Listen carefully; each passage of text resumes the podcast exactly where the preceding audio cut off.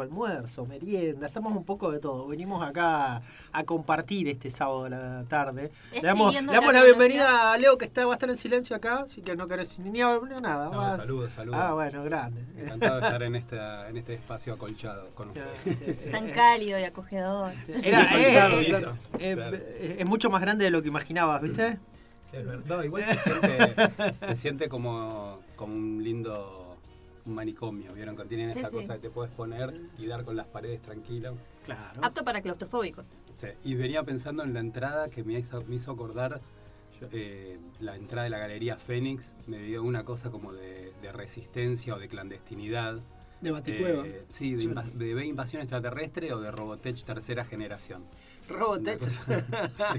él, es fan de Robotech tercera generación. Y aparte en esa época la Galería Fénix es como una muy simbólica porque debió, debería ser un espacio eh, abierto, está al lado del centro, ¿no? Y está siempre como en una cosa ahí medio entre decadente, clandestina, con una, una estética muy futurista, retrofuturista. Claro, sí le falta un, un, steampunk de acá de la zona, eh, tiene de todo. Sí, sí. Encima cerrado con candado, todo, así que dije. Las palomas tomando la mitad del edificio. Claro, es como invasión extraterrestre, me la sensación. Así que es muy, parecido, a mí me hizo acordar ahora esta descripción. Hay una en Paper Girls, la historieta, esta historieta de las pibas que son diarieras en la década del 80 y terminan en un shopping en el futuro. Y es una cosa así.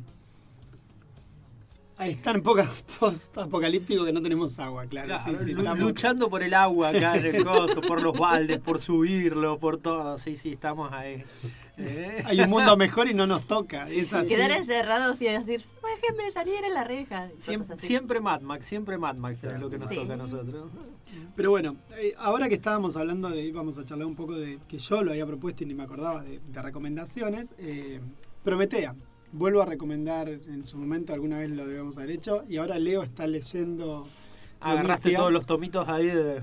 No me alcanzó el tiempo porque estoy hace poco y no, era lo, único que pude hacer, pero aproveché... La visita se encerraba a leer. claro. No, aproveché que él el miércoles viajó a Buenos Aires y el día estaba ideal y agarré el primer tomo que lo terminé eh, ayer que son como, qué sé yo, 15. El primer arco. Son más o menos 12 números, sí, 12 a 15 números. Es, el único que leí yo también de Prometida. Ah, tienen que, ah no, no, y, se quedan como a mitad de camino de, de, todo el desarrollo del personaje, porque, claro.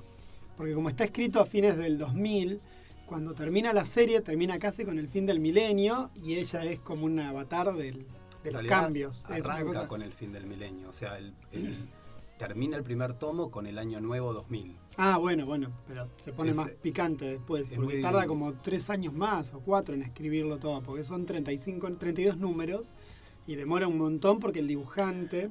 No, Williams III que hace un pornográfico de todo el nivel de dibujo, es impresionante. A mí me parece todavía mejor que Prometea Batwoman de él. Y ni hablar Sadman Overture. El pero, sí, el Overture también está hermoso. Pero, pero ese laburo es maravilloso. Vos, Barbie, no lo leíste, Prometea, ¿no? No, no. No llegaste a leerlo tampoco. Es la historia de, de un personaje que vive en lo que se llama la inmateria. Es un personaje que es la encarnación de la inmateria en lo, en lo material. Y es todo un análisis de Alan Moore como escritor sobre, bueno, la magia, cómo funciona la magia de, cómo funciona el tarot, cómo funciona la Torah, habla de las religiones, habla de, misticismo, la matemática y adentro. Hay un, hay un matemático español, Raúl Ibáñez, que trabajó mucho tiempo con uno de los números que habla todo sobre la sobre matemática y hay una doble página de Prometea que es una cinta de Moebius donde ella habla con ella y tenés que mirar la, la, doble, la doble página porque tenés que seguir todo el loop. Y claro, una vez que entras en la cinta de Moebius no salís. Entonces es como una especie de diálogo infinito, puedes estar toda tu vida al mejor estilo de la Aleph que mira la Aleph en el Aleph de Borges. a nivel estético es un delirio. Bueno, uno de los de, de, la, de, los números es entero para leer con el cómic vertical, porque lo, arma en una la página, la puesta en página es un delirio. Yo no sé si se podrá comprar en, papel, en numerito por numerito pero me encantaría. Y el que no puedo tener, porque la versión que tengo yo compilada se suponía que, me que venía de regalo en el último tomo con la última revista eh, separada, o sea, compilada en un tomo y además eh, la revista última separada.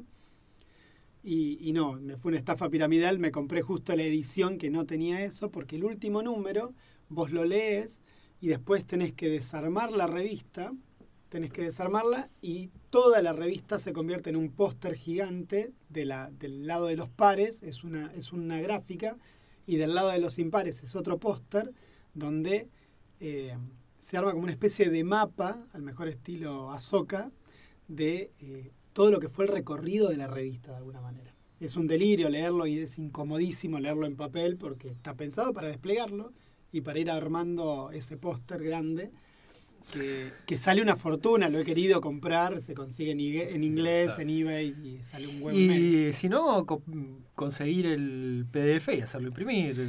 Sí, también lo he pensado, pero bueno. Dáselo alguna gráfica acá y explicarle, darle todas las indicaciones. Así dijo Alan que claro, Estaría bueno preguntarle alguna vez si alguien le. buscar alguna entrevista con Williams y preguntarle cómo han sido las indicaciones para. En el libro están. En el libro están, un poco las discusiones, porque por ejemplo, Williams III, eh, por ejemplo, elige una paleta de colores y arma toda. Tienen como varios eh, varios modelos de esa página final, de, de esas dos páginas finales, porque en realidad es un gran dibujo que se sectoriza en pedacitos para armar la página, y discutieron hasta los manchones de colores. Hay manchones de colores en la, en la gama de los marrones y naranjas, hay otros en los azules y violetas, hay otros en naranjas y violetas, no, no tienen Creo que en los, en los verdes. En los créditos los, están los dos como, como creadores. Ah, sí, como coautores, sí, sí, sí, sí. Como coautores, porque fue una discusión enorme. Y eso que Alan Moore dicen que es exhaustivo en cómo el, cuadro 1 tiene que estar así, el cuadro 2 tiene que estar así. Bueno, eso con Watchmen estaba también el relato que cuadrito por cuadrito con Gibbons lo charlaban al, al extremo para, para justamente enganchar el, la puesta en página siempre encima en ese momento era que hacía la nueve casillas. La nueve casillas. Entonces ahí era de una Claro, los famosos nueve paneles de... De Alan Moore, de Gibbons en Watchmen. Eh, pero bueno, esa es una recomendación que, bueno, está difícil de conseguir en papel en este momento. Eso eh, estaba mirando, claro. Está, bastante picante. Yo afortunadamente la, la, logré comprar en algún momento de, de, bonanza económica. No, no, ¿qué, debe estar? 20 lucas cada libro. Hay que esperar a poder vender un riñón. Para mí es mejor una... O sea, digo que yo generalmente me gusta más en papel, pero esta en particular, que con lo que a tanto que hay que moverla, mirarla, achicar y el detalle, me parece que en pantalla rendiría mucho, porque encima los tomos no te da muchas ganas de abrirlo para no dañarlos. Entonces, para tener una cosa de versatilidad en una pantallita buena de pantalla. Quizás en una tablet lo puedas disfrutar un poco más. En el teléfono es medio complicado. El teléfono ya es más Y en la compu también. La compu, porque viene, tiene, tiene por el formato de las pantallas de computadora, que son más anchas que altas. Entonces, es como incómodo porque hay mucha página que es completa. Pero bueno, hoy una tablet está también saladita, es una tablet, una buena tablet. Una buena tablet, calculo que cerca de 100 mil pesos debe sí, estar. 100, más. no más. Eh, pero bueno, es un libro que hasta que cerró Book Depository la conseguías bastante barato. Porque, no sé, la edición de lujo, que era la más cara que tenían en versión español, cada libro valía hace un par de meses, ¿no? Antes que se disparara el dólar y todo esto último pero valía unos, no sé, 15 mil pesos. Está 44 euros eh, la versión, la que tenés vos, la de SC. Sí. pero hay dos de SC, hay una deluxe última. Esta, esta es la deluxe, son no, tenés razón, porque vos la tenés en cuatro. No, yo la tengo en tres tomitos, pero no es la de deluxe, que es la que tiene el. que deluxe tiene el nombre deluxe y que viene con el póster después. Que yo en su momento aquí, ah. que como un gil no volví a comprarme ese libro porque me pareció un exceso para, para tener el postercito cuando se lo llevo a Rago acá en la, en la mitre y le digo que me lo arme.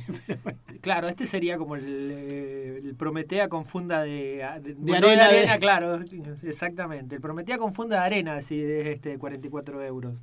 Eh, para los que es un chiste, la colección de Satman salen tantas versiones distintas que hubo una donde los ocho tomos traían una sobrecubierta con arena y era el formato de el símbolo del, del eterno donde del cual giraba la historia. Entonces. Eh, claro, que eran menos tomos, me parece. Ocho tomos, creo, siete tomos. El asunto que uno de los lelos en Pablo Weiss en Comodoro tenía uno que lo tenía de clavo que no se lo vendía ni a Cristo. Uno de los ocho. Uno de los ocho, hasta que bueno, hace un par de años lo vendió y era un aplauso de pie porque se había sacado el, el clavo de la arena ese.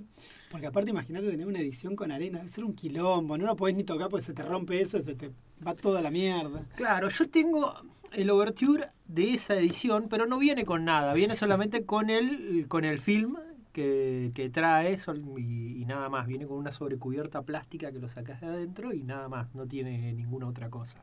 Por suerte, pues si no a ser un bardo. claro, no, por eso, por eso. Pero bueno, eh, ¿cuánto dice que vale 35 mil pesos? Y yo lo hago a 800. No sé cuánto cuánto tenemos el euro. ¿Eh? Bueno, sí, ponele 800. 35 mil por tomo. 35 mil por tomo. Bueno. Viendo que lo, lo que están esos tomos, no lo compraría tampoco. no, no, yo lo compré cuando estaban eh, infinitamente más Es el bono. Perdón, perdón. Es el bono, claro. Claro, es el bono. El, el, aguinaldo de hijo Simonetti en pleno septiembre. Ya, no sé cuántos aguinaldos cobra Juan Pablo. ya tiene embargado los aguinaldos de los próximos tres años. No, no, no, no, no, no porque tengo que. Tengo que, alimentar a mis hijos. Hay que, que llegar a la uni. Tengo que, claro, hay que pasar el invierno. No, no, quiero hacer algunos arreglos en casa, así que tengo que empezar a, a restringir gastos de forma absoluta.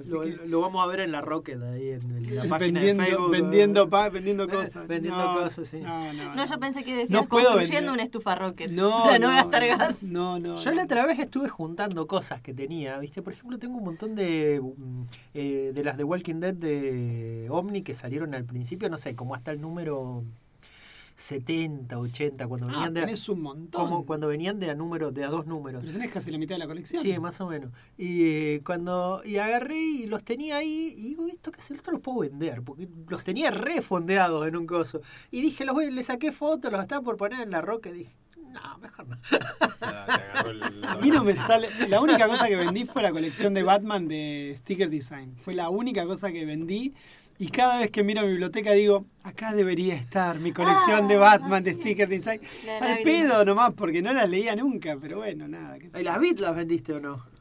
Eh, eh, pues sí, las bits las vendí hace muchos más años, pero en ese ah. momento no, no, no sé si estaba tan fanatizado con coleccionar historietas. Y las bits, qué sé yo, las bits de, Nightfall, boludo, esa no se la. No, yo, no. Yo lo lamento, lamento el que las compró. es lo más espantoso. No, no, yo las tengo ahí. Son, ¿En serio, boludo? Yo, para, yo no las tocaría, ni son cosas que no. Históricas y una marca de época. Aparte es como mis cimientos de... Eh, era un momento muy feo que había dejado de salir perfil durante un buen tiempo y hubo un bache que acá no llegó ni acá, principalmente no había nada. Y me acuerdo patente el día que caminando ya, porque mirando, viste que ustedes saben, ustedes lo, deben entender perfectamente, mirando el Superman a ver qué había, qué había, si había algo, veo de golpe que estaba el tomo 1 de Nightfall y me compré el tomo 1 de Nightfall, pero no sé de dónde saqué plata ahí en ese momento. Tampoco eran tan caros. Es 7 pesos, que eran? Eh, todavía eran 7 dólares. Todavía eran 7 dólares.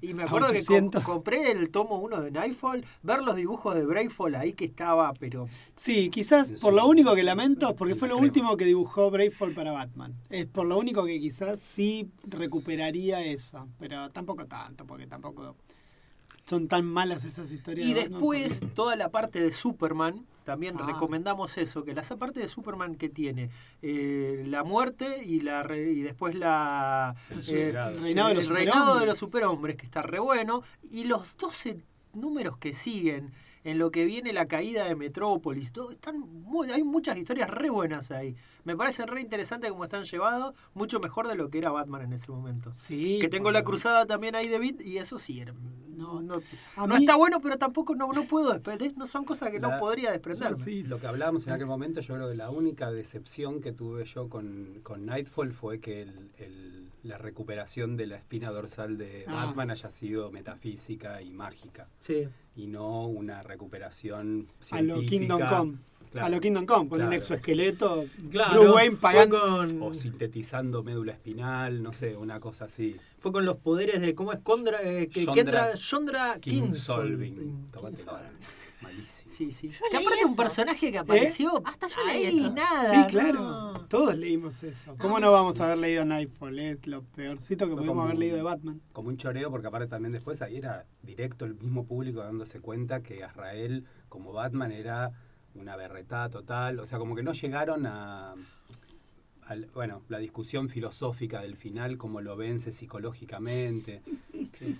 Bueno, aparte de que eso estuvo muy, muy, muy mal llevado, porque quien lee el especial, La Espada de Israel de Denny O'Neill y, y Joe Quesada, que es una guasada, una, belleza, una belleza absoluta quien lee y ves el personaje de Jean-Paul Valley, empatizás totalmente con Jean-Paul Valley. Es un personaje muy bueno, está re bien hecho, cómo lo acomodan al pibe, todo. Y después pasás a leer Nightfall. Nightfall, y es otro personaje que nada que ver, es un loco mal de la cabeza que seguramente votaría mi ley acá. Y no sé, pero es terrible, no, no, no. es otro personaje que nada que ver y vos, ¿qué hicieron? No, no, no tiene una sentido. Orden, una orden eh, histórica, religiosa, que es de dominación mundial, qué sé yo, el tipo tendría que pasar a un nivel Rayal Ghul, digamos, ¿no? Un nivel, salgo a cazador, a un, un Punisher de la B. aparte era un pibe sensible, tenía un montón de cosas que estaba re bien armado cuando lo hicieron en la primera, eh, cuando hicieron la miniserie de presentación que después descartaron. No sé, nunca jamás leí, no sé ustedes, la serie de Israel. Yo leí algunos números porque empecé a leer No Más, no Land, empecé a leerla de a poquito y tiene algunos números ahí y siguen con la misma cosa, como que, que él está como peleando todo el tiempo contra el sistema, contra la orden y Batman como que todo el tiempo lo está mirando con recelo porque cree que en cualquier momento va a trular. O sea que no avanzó nada el personaje. La orden de San Dumas. De San Dumas. De San Dumas. Qué lindo, qué lindo. Eh, malísima toda esa parte, por Dios. La cagué vendiendo con una alegría porque ahora ya te digo, lo único que me gustaría es por los dibujos de Brave Fogel que algún día cuando pueda me compraré esos libros que recopilan todo Batman por él y listo. Pero pero si no, no vale la pena. Lo que fue en aquel momento Kelly Jones como novedad estética, esos cuerpos todos medio estallados, que ahora por ahí... Deformados. Deformados, 75 abdominales por... Claro, viste, tenían bultos que le salían que vos no sabés si tenía alguna algunos quistes que le habían salido. pero bueno, Kelly Jones, por ejemplo, a mí me gusta mucho para tapas, pero no me gusta en historieta. Ah, eh, mira. No me gusta dentro de la narración, lo que son los dibujos de él. Capaz que pegaban un poco los números que hizo de Sadman, que igual estaban más tranquilos pero no, eh, por ejemplo, haciendo otras cosas, no. ¿Y la de la que hace Kelly John, que es un Elseworld? Eh, la de Batman de, sangre. Mm, el, del, el de Batman Red Rain, ¿no es? No, que son en la época, como en una especie de edad media, que hay un Joker brujo Ah, sí, con Robinson creo que lo escribe ese. No me acuerdo. No me acuerdo. No me acuerdo Pero ahí ese me gustó. Un Batman que es en realidad es un, un, un espíritu. Como un espíritu, como, sí, como un demonio. Un demonio. ¿Y vos, Barbie, leías algo de eso? ¿Vos leías ese tipo de historietas en, los fines de los 90? Por ahí, o sea, no, yo no compraba, yo compraba manga cuando podía pero de rebote por ahí me prestaban alguna. Entonces leía así, tomos sueltos. Entonces sí me acordaba de este que mencionaba hace un rato, pero después no tenía continuidad entonces. Y el estilo de dibujo me resultaba como muy esto tan exagerado y yo estaba acostumbrada a los trazos del manga que son como muy estilizados. Y me recordaba, no sé por qué, ¿Recuerdan las propagandas de Sprayet de vitaminas y cosas para hacer? Me acordaba las propagandas de Sprayet, las tapas de, las historietas de esa época. Sí, porque además es toda esa estética en los 90. En esa época es eso, claro. Pero... Eh, que te saque, no sé, ahí no tienen todas las costillas, es como, no hay manera. Eran Talía perdiendo ta claro, costillas para te operaron, Batman, te operaste y te sacaste costillas, porque ahí no... Ahí no hay músculo, no hay manera de tener eso. Claro, pero bueno, eh, bueno, no sé cómo derivamos en esto. No, pues estábamos hablando de las colecciones ahí. bueno, no voy a vender, no voy a vender una mierda, porque la única cosa que vendí todavía estoy llorándola. Así que no, no la, prefiero regalarlas a una biblioteca que, que, que venderlas. Realmente me, me resulta venderlas siento que de alguna manera, no sé, algo fracasa. Prefiero donarlas. Posta, boludo. No, hay algo, por ahí les, les puedo comentar una, una pequeña eh, infidencia. De la última vez que fue a Buenos Aires, eh, se ve que era una especie de, de, de, De donación. que necesitaba alguna, alguna compra, se compró eh, Nextmen Fragment, o sea, fue las de saldo, las tengo en casa y no te las llevaste. o sea, Ah, no, pero traje esas no las compré, me las regalaron. Te las regalaron. Esas están todas regaladas. No, no, no. Cual que Leo Rey me regaló un montón de revistas de historieta y me traje lo que pude y todavía no me puedo Ah. Me olvidé, si no me hubiera traído ahora. Esas, para sacarlas de tu, No, de ahí tu están, placar. ahí están. No, no, las Nextmen, sos- esas no las compré. ¿Quién compró Nextmen en su momento? ¿Quién tenía la colección Next? Eh, Adrián Santelices, el Santa coleccionaba ¿Esas Nextmen. llegaron acá? No, no. Eh, sí, no, acá no sé, pero No, en Buenos no. Aires las no. conseguías. En Buenos Aires las conseguías. Para los que no sepan de qué estamos hablando, Nextmen fue una historieta de, John Byrne. de John Byrne para qué, para los 2000, una cosa por el estilo. Y no sé a quién le tocó. Ah, no, nuestro teléfono acaba de activarse de algún modo. ¿no- ¿Nos mandaron un mensaje? Mira, ahí no, ¿Nos están pidiendo que paguemos la línea? nos están. No, no, no. Claro. Eh, pero bueno. Tenemos, yo quiero aclarar que Only Murders in the Building, me dice Mike Wayne, que se pronuncia correctamente en inglés eh, la pronunciación de la serie que nunca me sale como es, así que Murders, me encantó con H, y Murders, eh, para la pronunciación que nunca me sale de corrido. Bueno, saludos a Mike, saludos a Nidia también que nos estuvo escribiendo, así que, que está escuchando. Bien. Saludos a Mike que está ahí siempre del otro lado. El otro día no nos había estado escuchando Gastón, pero confiamos que hoy nos está escuchando, así que también, y. Paulita también nos está escuchando seguramente. Nos dará el presente ahí, Gastón. Exactamente, por nuestras redes sociales. No sé si cerramos aquí. Vamos a un pequeño corte, sí, como no, vamos a escuchar un poco de música que eligió acá Bárbara Barlamas. Es la versión de, de Muse de, de Feeling Good, Bueno.